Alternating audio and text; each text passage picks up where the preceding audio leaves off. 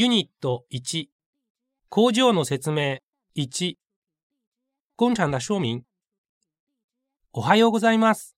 おはよう、張さんですね。本社からの技術支援者の平石です。張と申します。よろしくお願いします。はい。総務の大課長から聞いています。張さんは新卒ですね。はい、昨日入社したばかりです。これからは製造部で働きますので、よろしくお願いします。そうですね。張さんの専攻は機械と電気だから、これからの主な仕事はやはり生産設備の管理だね。でもそれだけでは物足りないと思うので、生産管理、品質管理のことも徐々に覚えた方がいいと思います。張さんはまだ若いからね。では皆さんに自己紹介してください。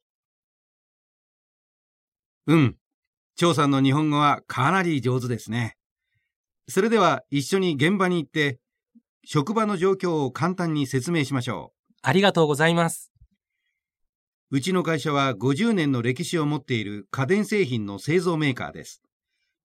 主な製品は冷蔵庫、エアコン、電子レンジなどです。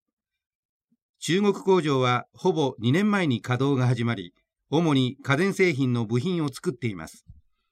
それに今年の年末からは掃除機を生産する計画もあります。そうですか。大したものですね。ここではどのような部品を作っているのですか？種類はたくさんあります。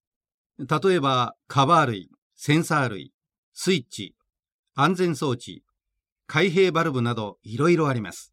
すみませんが、よくわかりませんけど、じゃあ、実物を見ながら説明しましょいろいろ説明していただいてありがとうございます。う。製品の説明は以上です。これからは設備に入ります。まずはこの工場の電気を提供する変電設備です。ほら、これがトランスです。トランスと言いますと、電圧を落とす設備ですか？はい、そうです。で、この設備の電気容量は 1400kVA で、トランスは2台あります。張さんは知っていると思いますが、中国の電圧は3層の場合 380V、単層は 220V です。はい、勉強したことがあります。日本の電圧は違いますか？そうです。日本の電圧は3層は 200V で、単層は 100V です。周波数も違います。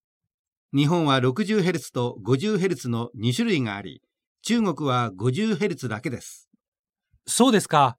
万が一間違ってコンセントを差し込むと危ないですね。そうです。それを防止するために、この工場では、コンセントの形で管理しています。